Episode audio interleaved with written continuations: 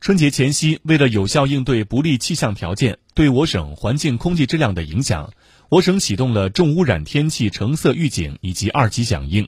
同时，为了防止烟花爆竹燃放导致的污染升级，全省春节期间实施全域烟花爆竹禁燃禁放。从春节环境质量的空气质量状况看，取得了良好的效果。